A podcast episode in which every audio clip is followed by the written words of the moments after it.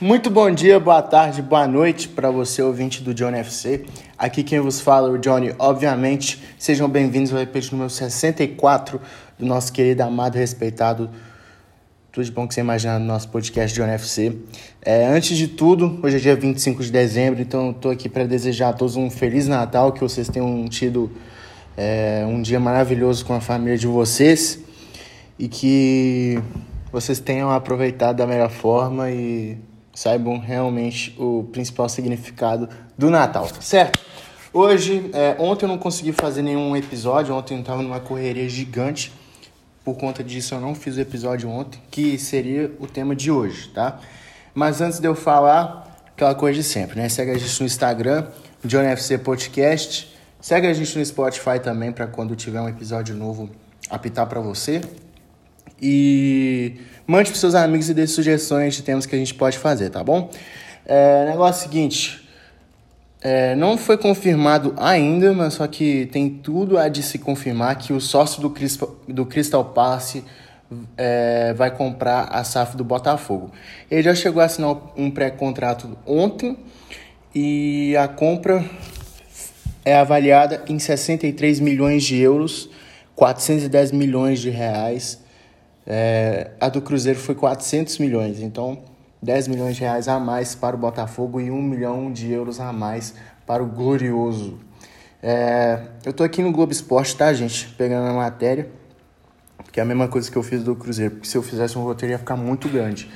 É, presidente do Césio Melo comemora. Um clube da nossa grandeza terá um parceiro de altíssimo nível para investir e criar as condições que nos possibilitem retomar o protagonismo do futebol brasileiro. É, o empresário americano John Texter e o Botafogo assinaram nesta sexta-feira um pré-contrato um pré que dá ao empresário inglês a prioridade da Sociedade Anônima de Futebol do Clube Alvinegro. É a mesma coisa que aconteceu com o Cruzeiro, tá bom, gente? mas só que a proposta do, do, do John Texter é maior do que a do Cruzeiro. E ele tem 18% das ações do Crystal Palace, que é um clube que joga na Premier League, um clube de Londres, que não é um clube forte assim, mas é um, um time tradicional que sempre começa bem na Premier League, mas só que sempre termina em baixa eu diria. E também foi confirmado pelo André Rizek, jornalista do Sport TV, que apresenta o Redação Sport TV, se eu não estiver enganado. É, assim, eu vou dar minha opinião sobre, tá bom, gente? Eu acho que é uma ótima, porque o Botafogo é o clube que está mais tempo procurando é, ser um clube empresa. Desde 2019 o Botafogo vem nessa vem procurando compradores e aprovação também para que virasse um clube empresa. E eu procurei mais desse John Texter, que é um bom é um bom empresário, tá bom? É, eu acho que o Crystal Palace vai, vai ter uma ligação forte com o Botafogo, o Botafogo vai ter uma ligação com o Crystal Palace, igual eu acho que o Cruzeiro vai ter com o Valladolid, por exemplo. De tipo, ah, se um jogador bom virar aqui no Brasil, eles vão mandar pro Crystal Palace, por exemplo.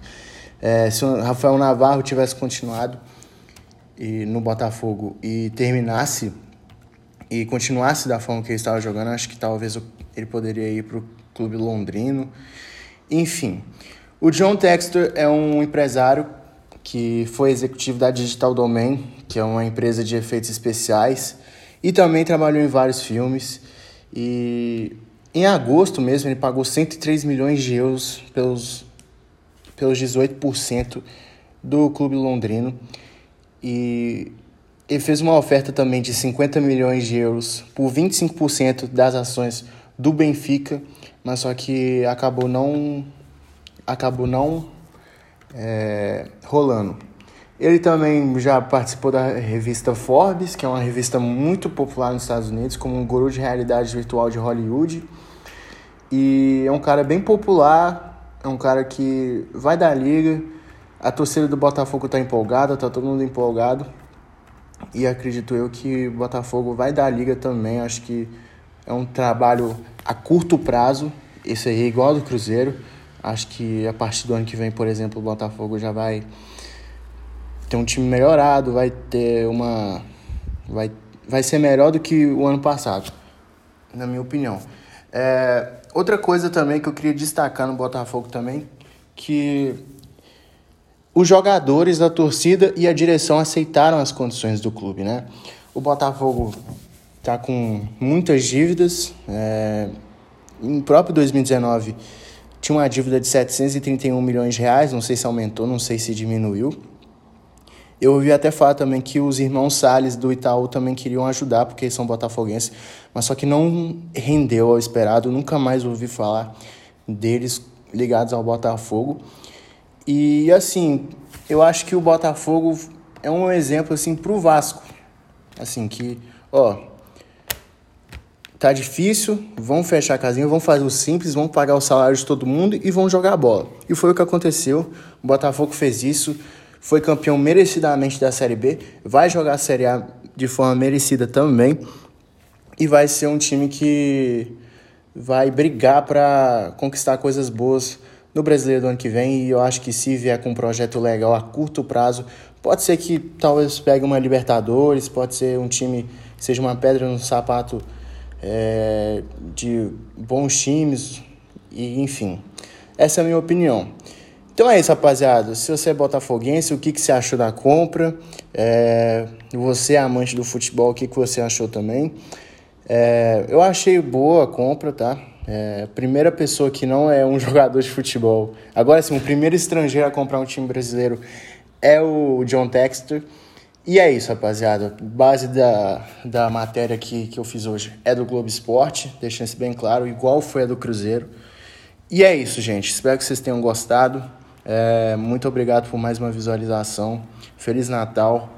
Estamos chegando às 500 reproduções. Vamos chegar o mais rápido possível até o final do ano, tá certo? Tamo junto. Valeu, é nós.